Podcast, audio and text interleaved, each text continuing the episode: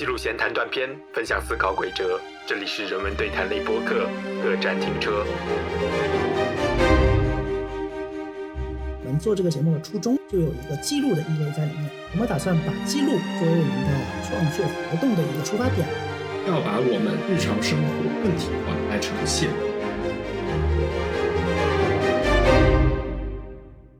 我们是一档由两位留日学子带来的人文对谈类播客。我们今后会分享一些日常而不浮于表面的观察与思考。因为这是我们的第零期节目，那现在我们先给听众介绍一下自己。我是主播 Daniel，你们也可以叫我海涛。我目前生活在东京，出身于中文系，也关注文化批评、都市社会学，还有口述历史。我是主播小盒子，我也住在东京。我出生于哲学系，我关注语言与文字创作与表达，当然还有一点 A C G 的东西。那为什么我们的播客会叫“各站停车”这个名字呢？呃，因为我们在考虑播客的名字的时候，一方面呢要表示我们两位在东京这样一个比较特殊的语境当中，所以说我们想选用一个日文词，但是呢要照顾到中文听众的理解，所以我们想采取的是选择日文当中的汉字词，所以我们最终选择了“各站停车”这四个字。那么它在东京这样一座城市代表什么含义呢？那么东京的电车其实分很多档的，比如说有快速，有特快。这个代表了这个电车停的站的不同，所以各站停车相当于就是每一站都停啊，就有点类似于国内地铁的站站停的这种状态。最后选择这个词也是为了有一种陌生感在里面。那么它既是在日本的语境中大家都很熟悉，但是在中文的语境中可能对于这个词大家有点陌生，但是呢又能从汉字。来理解它的意思。那么第二个方面呢，就是说播客的收听的环境，它基本上会在通学通勤的这样一种碎片时间当中。那么像是地铁啊、轻轨啊，本身就是大众出行的一个主要方式。所以说，各站停车又与呃播客的收听环境产生了一个呼应。我还想补充一点啊，就是在这个名称之中呢，蕴含着我们的一些寓意和期许。像我们想传递怎么样的理念和态度呢？众所周知，各站停车这个东西是比较慢的，它和那些快速的列列车比起来，它停靠的站比较多，那就意味着它花的时间比较长。在这个时间过程中呢，我们会有很多的心思和闲暇去思考一些平时没有思考过的东西，观看一些平时没有观看过的风景。那么我们这个名称呢？也有了这样的一个寓意，我们希望关注的是一些平时不太会去关注的东西，或者说这些东西没有这么强的时效性。比如说一个东西很热门，现在大家都在讨论，我们不是说对这个问题没有关注，我们关注的呢是这个问题之中那些超越时间的、没有这么有时效性的部分。我们希望我们的东西是一个，哪怕到了未来，这个事情的热度消退了，我们也能够在分析和品味它的过程中。得出一些有意义的结论的这样一些思考。那么我们做这个节目的初衷呢，就有一个记录的意味在里面。我们打算把记录作为我们的创作活动的一个出发点吧。记录这个事情本身意味着让我们的存在变得有意义，变得有数据化。我们在未来回过来看我们曾经的历史、曾经发生的事情、曾经的生命体验的时候呢，这个记录过程就可以给我们提供很有效的帮助，很有来源的材料。对我们非常强调记录本身的价值。那么在这个记录之上，它有什么这种宏大的意义？这是我们退而求其次考虑的东西。那么，为什么记录本身很重要呢？其实，在我之前做口述历史的过程中，我发现很多老人他们其实是有很多故事的，但是他们没有办法把自己的故事言说出来。第一点呢，可能是因为他们没有这个言说的意识。那么其次呢，他们也不知道如何去言说。那么我们当下的年轻人有如此丰富的这些媒介，像是播客，像是短视频，那我们选择这个声音媒介来记录自己的声音。那么我想做到的是不追求这个时效。当我们过了两年、三年，甚至五年、十年，再回过了头来看，回顾自己的这些片段式的思考的时候，我希望它能产生出一种很特别的意义吧。对，这也是记录之后的下一个环节。我觉得它是分享的意义。呃，肖伯纳说过一句话，他说：“如果人一个人有一个苹果，另一个人有另一个苹果，如果他们交换了呢？那每个人手上还是只有一个苹果。但是如果一个人有一个思想，另外一个人也有一个思想，他们一旦交换。”那就会产生两个甚至更多的思想，所以分享行为它是在把记录所记录下来的史料能够对象化，或者是能够作为一种观察的对象升华的一个过程。因为分享这个过程，它就把已经在把你的搜集到的史料再次投入到历史。如果你未来反过来再看，不光你记录了东西，你把你记录的东西再分享了出去，那你分享出去的这个过程又成为了一个新的历史，而这个新的历史又会成为未来你回过头再重新观看自己呃生命体验之中的一个环节。那这个过程将会产生很多的。甚至你无法预料到的美好的结果，这也是我们想做到的。不光是记录，而是要在记录的行为之上融入一些分享的过程，在分享的过程里呢，创造一些嗯美好的东西。对你提到一个词，就是叫对象化。那这个词其实是比较日式的一个表达，我本身特别喜欢这个词，因为它相当于是把人的一种主体。我们在站在一个客体的位置上去反观主题的这样一个过程。那么我记得我昨天在听这个的时候，有一个房间邀请到了这个杀马特我爱你的纪录片的导演和一些相关的评论嘉宾。那么他们在谈这部纪录片的时候，提到一点非常的重要，就是要把我们日常生活问题化。来呈现。那么，我觉得这个问题化和我们刚才说的对象化其实是一个非常类似的词。那他们在谈论的时候说什么是问题化呢？那我们反观自己的日常生活，其实我们每天的。衣食住行、吃喝拉撒睡。如果说我们没有意识到自己在做什么的话，我们就是日复一日的重复这些基本的行动。但是，当我们有意识的停下脚步，呃，站在一个问题化的角度去思考自己的日常生活当中的时候，会发现。我们习以为常、习焉不察的这些行为当中，会有很多有趣的发现啊！只有这样，我们才能在日常生活当中，呃，努力的去种超越日常生活的行为。我们往往有时候人会很焦虑，人会很困惑，因为我们会被这个生活给驱动着、捆绑着。我们感觉它让我们做一切的事情，我们就做，我们像是生活的奴隶者。但是，当我们有了这个条件，能去反观自己的日常生活，去。把日常的一些思考提纯的时候，我觉得这正是我们可以去不说是控制生活吧，那就是说过一种很有意识的、很清醒的一种生活。我想这是我想去追求的一件事情。丹尼尔这个话很有启发啊，就是黑格尔，大家都知道黑格尔是一个以艰深晦涩著称的哲学家。他有一句话很应今天的景啊，他是这么说的：他说主体如果不成为客体，他就不能被我们认识。客体如果不能成为主体，它就不能被我们更好的认识啊。当然，认识和更好的认识是两个层次的概念。当然，他想强调的是一种互换的过程。那这个话很绕，怎么翻译呢？其实今天谈到了一个对象化，就很适合拿来翻译这句话。哲学的一个嗯语言呈现的过程，当然是在翻译这个事情上体现的非常淋漓尽致了。那么怎么理解这句话呢？主体如果不成为客体，它就不能更好的被我们认识。那么主体是什么呢？一般来说就是人，人本身，也就是我们自己。那怎么样把主体变为客体呢？就是我们把它当成我们一个认识的对象。那这个过程其实是一个，嗯，既是把它问题化、对象化，也是陌生化的过程。我们对自己是很了解的啊，当然对自己的了解其实远远不够的，人对自己还是有很多不了解的地方。但是相比人，也就是主体对客体的认识，那是有相当程度的前进的。当然，在本质上的区别和呃细微程度上那个区别，是我们暂且不表。只是说，我们把一个我们自以为熟知的主体，把它客体化的时候，我们能够看到很多大家主体的时候看不到的东西。举个例子吧，我身上有，比如说沾了一个灰尘或者是一个贴贴纸，我是看不到它的。我只有通过在照镜子或者把它摘下来，把它呈现在我眼前，我们才能看到它。这个过程就是一个把原来主体上的东西变成客体的过程。这是前半部分。那后半部分呢？客体如果不能更更好的成为主体，也就不能被我们更好的认识。客体。我们要认识它，我们怎么认识它呢？它外在于我们。我们要么认识它，我们就必须熟悉它。我们最熟悉的当然就是我们自己了。所以，我们当把一个客体包容到我们自己的主体这个过程中的时候，客体它也就没有这么客体，它就沾染了一部分主体的性质。那我们在谈的客体是什么呢？就是我们一直说的记录这个过程本身。这个过程本身里面包含着历史，包含着我们的生命体验、我们的情感、我们的一些记录、思考和观察。这个东西本来是外在于我们的。虽然在当时诞生的时候，它是由我们诞生的，但是它诞生出来了以后，它就已经客客体化于我们了。有一种，它已经远离了我们，它成为了我们观察的对象。我回过头看我的历史，看我的生命，这个是一个客体化的过程。但是这个过程本身呢，它有源于我的主体性。所以通过这样的一个主客体交融的一个过程，我们既更好的认识了我们自己，我们也更好的认识了我们的过去。同时呢，我们还能够更好的认识我们的未来。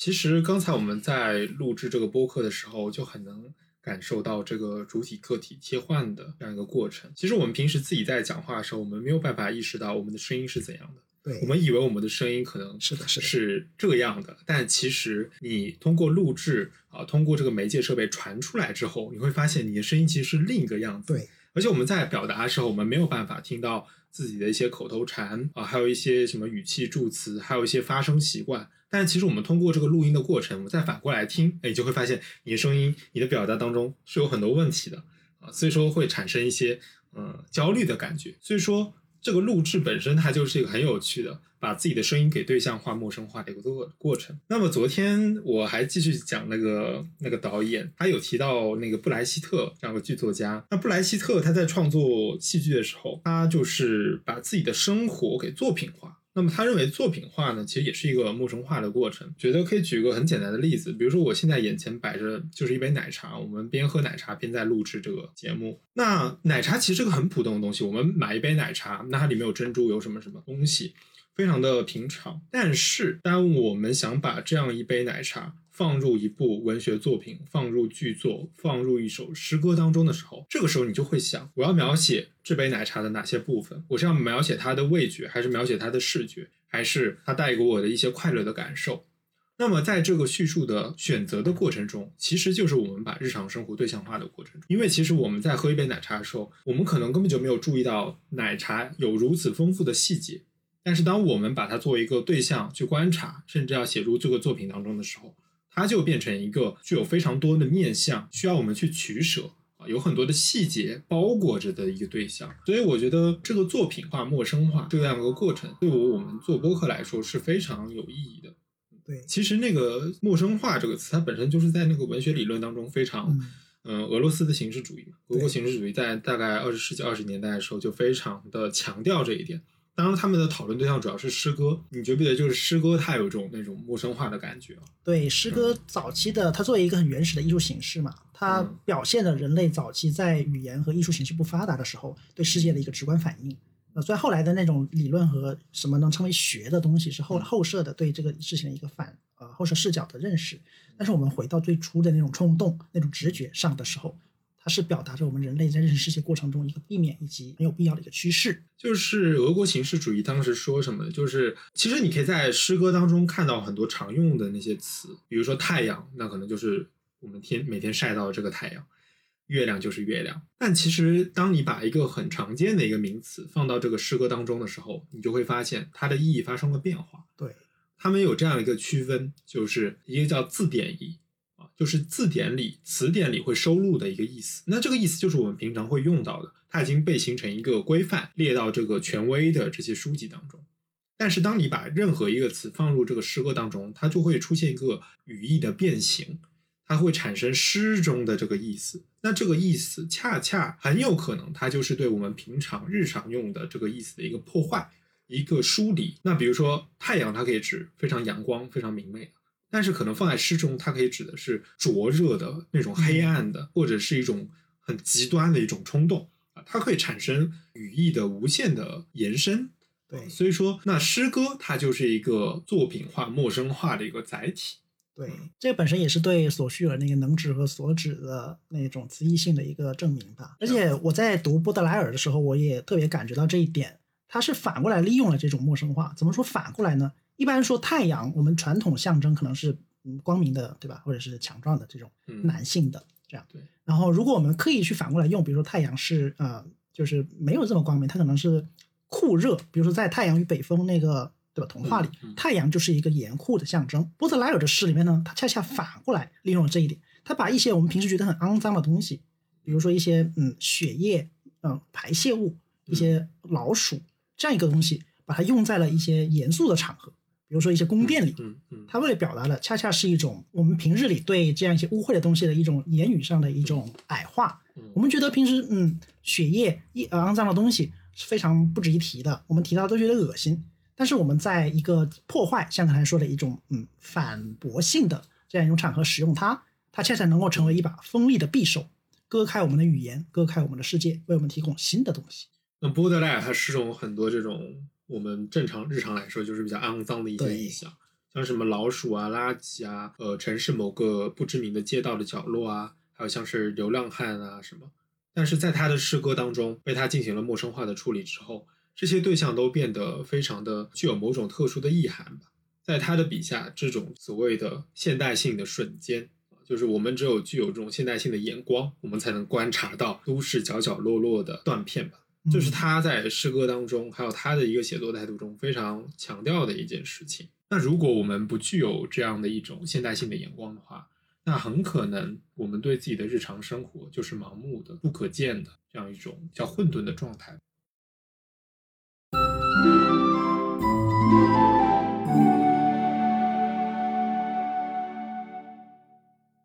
我们刚才聊了很多理念性的东西、抽象性的东西，现在让我们把视角拉回我们自身。我们来接下来谈谈呢，我们未来的一些规划。这个频道未来想做到一些什么样的？嗯，其实现在播客都已经很多了，正好是二零二零年疫情之后嘛，大家都宅在家里，就是很多人都开始想做播客。那我们其实也没有说赶上这种热潮吧，我们也不是为了这个热潮而做播客。之前我们两个人就是在很多地方，比如说在奶茶店里啊。在这个吃饭的时候啊，在酒吧，我们其实都有很多自己的聊天。只不过我们想把这种线下的聊天状态换一种方式呈现出来。那么我们接下去可以说一点比较技术性的一些问题吧，可能听众也会想知道，比如说我们的更新频率会是什么？那我们未来的节目形式会是怎么样的？那么我觉得更新频率的话，目前来说，我的想法就是说一个月大概两到三期的更新频率。我们没有办法像做到一些头部的播客那样。嗯，什么一周跟两三次的那种频率，因为他们有个商业化的团队。那我们目前来说，就是我们两个人在操办这件事情，所以说大概能维持到一个月两到三期的这种内容输出吧。那么前期这个播客来说，可能就是以我们两个人的互相对谈为主。那么之后呢，我觉得播客逐渐成熟以后，我们会邀请一些嘉宾。那么嘉宾呢，主要也是在从事人文社科研究的一些。呃，硕士、博士啊，留学生之类的这样一个群体。那之后是关于我们的节目时长的话，我现在看到大部分的访谈播客有的长到一个半小时以上，那么短的也有这个二十分钟、半个小时之类的。那我们基本上应该会维持在半个小时到五十分钟之间吧，嗯，不会弄得特别的冗长。如果太长的话，可能会分成两期来做，因为我想到的是大家的通勤时间会匹配比较好，或者说是一个睡前。听播客的状态，可能半个小时到五十分钟之内会是比较合适的。呃，因为想到另外一个场景，就是说，如果说一期节目太长的话，可能如果说你有其他事情去做的，那这个播客你就没有听完，听到一半就结束了。那你再返回来的时候，你还会听这档播客吗？那我觉得这个就要打个问号了。所以可能未来对于这个时长，我们还会有些调整，但目前我们的制作方向就是这么一个长度。我其实用播客用的不多啊，我对这个播客这个嗯传播媒介是接触的比较晚的，在这个领域呃相对比较没对它比较陌生。我以前呢比较重视文字和视频，但其实这两个东西仔细想，他们是传播路线上的两个极端。文字它比声音要更加嗯简便，更加方便，写下来就行了。视频呢又比声音更加复杂，它需要制作，它需要更多的渲染。我对声音一直没有什么关注哈，我总觉得它就是不上不下的卡在中间。我想做的呢，本来说是比如说文纯文字的公众号啊什么的，或者是通过短视频的形式，然后用视频宣传一些东西，或者拍 YouTuber，或者是做一些呃主播什么的。但是呃，经过最近的一一些思考呢，还有就是对播客的一些了解，我发现声音它正是因为它卡在中间，它没有它不像文字，它没有文字的缺点，但它也嗯比文字有。有了很多的优势，那诚然就是文字和视频媒介本身它有很多的优势，而且它们相对来说比播客更加成熟。那为什么没有选择这两种方式呢？首先，我觉得文字本身它需要我们经过很多的锤炼，它非常要求严谨这件事情。但是文字的对话性是比较差的，比如说我发一篇公众号出来，那可能它没有。另一个人马上的回应我，所以说它还是一个比较书斋写作的状态。那另一方面，视频呢，其实一个技术性的原因就是我们的人手比较有限，而且视频的这种外在视觉形式，包括它的拍摄、光线，还有我的着装。包括的发型可能都会有很多的成本的投入啊，包括的后期剪辑也是需要投入大量的时间。但是目前我们没有这样的精力去呈现这个视频。想来想去，还是播客这样的这个形式，它比较原汁原味，而且它能更加让我们专注在内容本身的一种呈现。我们可以花更多时间去锤炼我们今天要谈什么，明天要谈什么，而不是想着我们呃如何去让自己的人脸在这个镜头前面呈现出更好的一种状态。所以我觉得声音媒介的这种本真性是非常重要的。虽然我们并不会因此疏忽我们的个人打扮，我觉得哪怕是在面向麦克风的时候，我们的个人仪态其实还是很重要的，它会仪式感吧。对，会影响你的那个对声音的掌控力。所以我们其实现在在录制，但是我们也是穿的挺好，没有没有很随意的这个这个状态。而且我觉得我对着这个麦克风说话，跟我平时的这个说话状态其实还是有一些差别的，或多或少都会有一些紧张吧。虽然我平时也有这个教课的这个经验，也是对着麦克风的，但是当我知道这个麦克风录下来的内容之后，可能是要放在一个比较公共的空间当中的时候，或多或少还是对自己的言论产生一些压力的吧。而且这里面还涉及到一个时差感的问题啊。比如说，你作为一个老师在上课的话，可能就是学生迅速就有个反应过来了。这个学生的反应其实会给你很多的继续讲下去的动力的。但是播客呢，有时候就是这个反馈它不是及时的，它是隔着大概可能从我录制到我发布，中间还隔着剪辑啊、审核啊什么之类的。等到观众真正听到你这个内容的时候，可能已经过了好几天了。我们两个都是有做过就是讲课经历的，面向过学生讲过课。我们发现呢，跟学生讲课。和录制声音最大的不同是，我们录制下来的东西是会被反复听取的，这会放大我们在讲话过程中的一些小瑕疵，因为可以反复听，就可以听出我们不光是在语言组织上，还是在思维过程中暴露的很多的问题。当然，这个我们尽可能避免，只是说在我们的心态上和及时性的不会被录音的啊。当然，讲课有可能会录音啦。比起讲课来说呢，录制某一个需要精雕细琢的声音节目。本身投入的过程是大于及时性的讲课的，当然这个和呃制作就是一篇精致锤炼的文字和一个呃制作精美的视频相比，它是难度上是会低一点，但是我们愿意投入这些过程嘛，因为声音在回馈我们自身的过程中呢，给我们了很多启发和帮助啊，这个也是我们打算在这个过程中提升自己的这样一个初衷。是的，而且我们就是。本身就已经很习惯了这种对谈性的这种聊天方式嘛，其实只是说我们在话筒面前讲这些话。那我觉得现在的目前的播客也是非常适合这种对谈的。早期早年听到了很多播客都是教你怎么学一门语言，比如说他就花五分钟的时间教你一个英文单词或日语单词。我很多时候就是听那种播客的，像日本有很多这种播客，就是花五到十分钟，然后请一个嘉宾，然后讲一个观点。或者讲个社会时事，讲他们研究的内容。那其实它的长度本身是很短的，有点类似于单口相声。但现在的这个播客的时间其实是有点长的嘛，大概可以到半个小时以上的这样一个长度。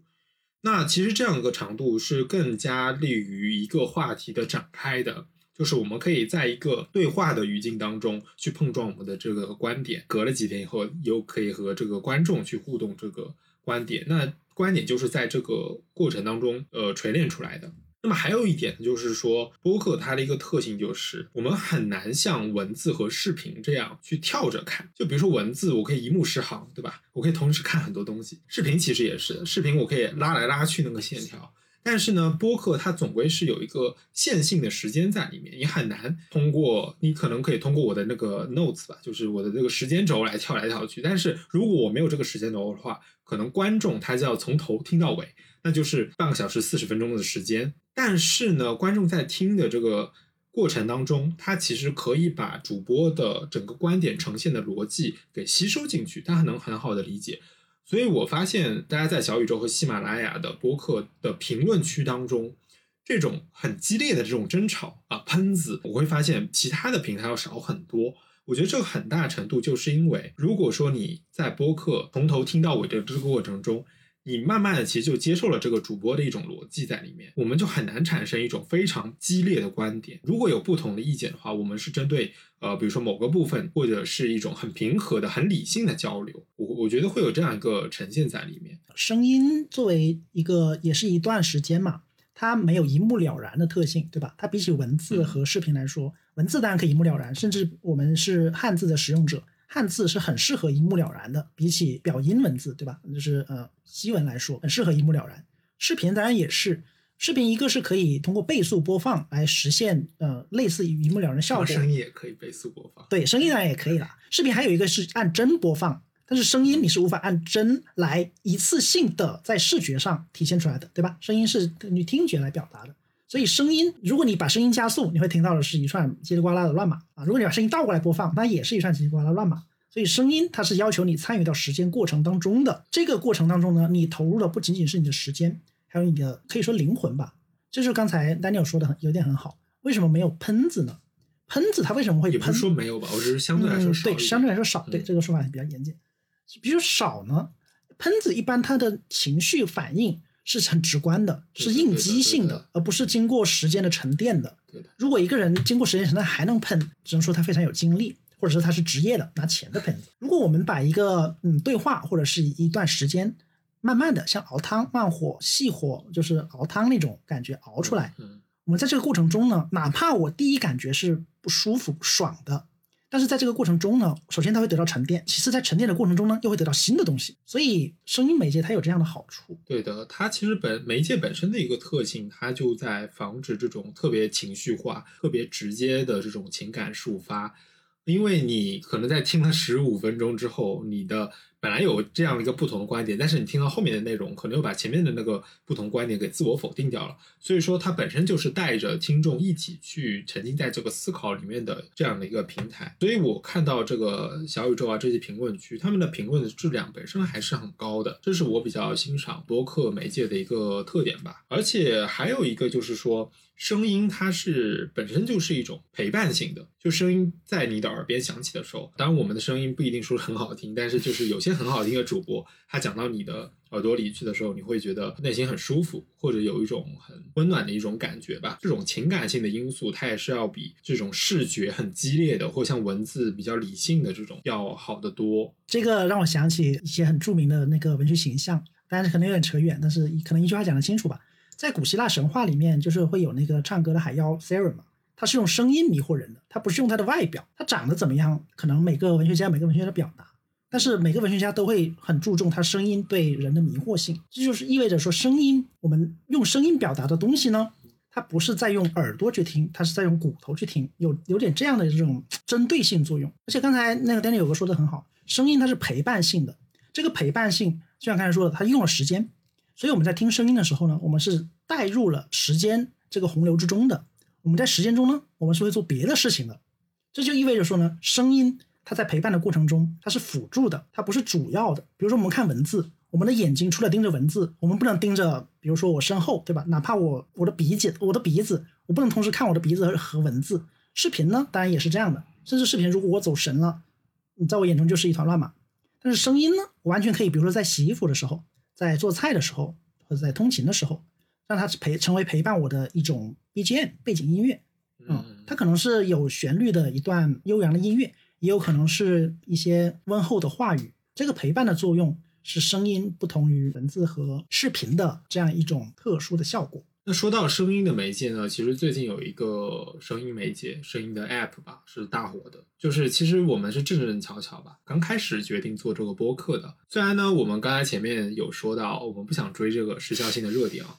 然后我们这里在节目这一期的最后，可能要聊到巧合巧合，有点时效追热点的感觉。巧合巧合。那为什么还要聊呢？因为我们觉得这个应用本身它可能是一个热点，它可能会过期，但是我就呈现的一种。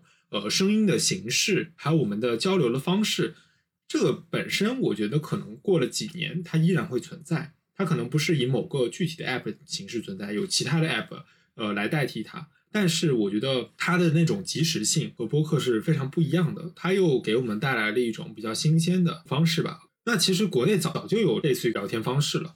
只不过呢，它不像这么极致，完全把那个文字这个部分给屏蔽掉了，甚至我们连个表情都发不出来，对对吧？所以我觉得它对的图片都没有，我们发个图片都非常的不知道怎么发才好。唯一的图片形式就是它的头像。对对对啊，文字的话就是我们的自我介绍那个部分，正好是再次激活了我们对声音媒介的一种想象力吧。对，其实这两天我们两个都有在频繁的使用，对，我们是中毒用户。嗯我一开始觉得我好像不太中毒的，因为它的那个推荐列表吧，我都觉得不是特别感兴趣。其实，但是当我关注的人渐渐多了以后，我发现他推的那个房间是越来越多元的。其实这也是刚才提到了声音的一个魅力，因为如果说同样的这种社交产品嘛，如果是文字的或者是视频的，哪怕它能够都能给你 tag 到一些比如说热门的那种呃头部用户，你 follow 他，你参与他的比如说视频节目或者是参与他的文字讨论，但是你完全无法得到在声音的过程中这样的嗯可以说是刺激和熏陶吧，因为声音刚才嗯有也说到啊，他用骨头听的，真的声音会直接刺激到你的那个耳朵里，身体对身体。你会有一种如沐春风的感觉，这我不知道，就是别的形式会不会产生了。只是说最近在使用这个呃声音类 app 的过程中呢，声音的感觉是非常直观的，而且声音还是有一个本真性这样一个特征，它不像文字很容易被修改。比如说两个人不同的人写下来的文字，你可能分不清是谁是谁写的。还有视频，视频经过大量的后期制作，你已经很难分辨出，对吧？视频里面呈现的人和制作视频的人之间的区别。他们有可能是一个人，有可能是不同人，一群人。但是声音呢，尤其是这样一些即时性的声音，嗯，app，这个声音当然声音可以用变声器了，但是即时性，它就极大的保证了声音的本真性。而这个本真性，恰恰是我们在交流过程中一个可能比较稀缺的产品吧。而且我发现，就是播客这个东西，它很难去包装自己很多。就比如说我做一期节目，做十期节目，二十期节目。我就要有相应的这个内容的输出，那一个小时、半个小时，它其实对我知识储备的要求也是挺高的。但是呢，我们可以想想看，另一种很极端的形式就是短视频。那短视频本身它就是十几秒的内容，它其实很容易去包装，对吧？用一些那种音效，用这个镜头语言去进行一个处理。所以说，呃，我们往往可以看到那个抖音的那个 UP 主吧，他们经常有一个人设坍塌的一个过程。可以想见，这个短视频的它的这种包装吧，是很厉害的。而且刚才提到，就是虽然声音也可以用变声器进行一定的处理，但这个处理不会失去它本来的意义。那你说，你比如说视频，视频如果你加上滤镜，像之前，嗯，它可以变个人，对，它可以完全不是这个人。但是我们要的呢，却是视觉上它必须是这个人。比如说你今天看到的是嗯 A，明天看到是 B，虽然他们说的一样的话，那你总会觉得哪里怪怪的。对，但是声音不一样。我今天以这样的声音音调去说一个事情，明天我也可能以另外一个音调去说事情。你可能不觉得说这两个人是同一个人，但是呢，他们传达的内核如果是一样的，比如说他们今天一个人跟你说文学史的内容，明天换了一个声音，但是他说文学史一样说的非常让你引人入胜，那么对你来说呢，你要的就是这个引人入胜，而不是这个声音是由谁发出来的。就像一个人感冒的声音，捏着鼻子说话的声音可能是不一样的，但是我们听的是声音的内容是怎么样的。尽管我们还是会追求一个声音的辨识度啦，因为这个是在这样的一个声音媒介下，我们唯一的一个身份标识。所以我们还是现在早期的这个阶段吧，呃，我们的录音设备什么还可能比较初级的。之后随着我们节目越做越多的话，可能也会考虑去用一些更加专业的设备，还有更加娴熟的一种剪辑技巧吧。嗯，所以说在初期的话，可能也需要观众去包容一些我们的不成熟。也希望如果观众能听到有些什么小瑕疵的地方，在评论区吧给一些建议，觉得对于我们继续做播客也是一个很大的帮助。好，那最后呢，感谢所有听到这里的听众朋友。如果你对我们的节目有兴趣，请订阅、点赞和分享。那么，以上就是我们各站停车创播号的内容。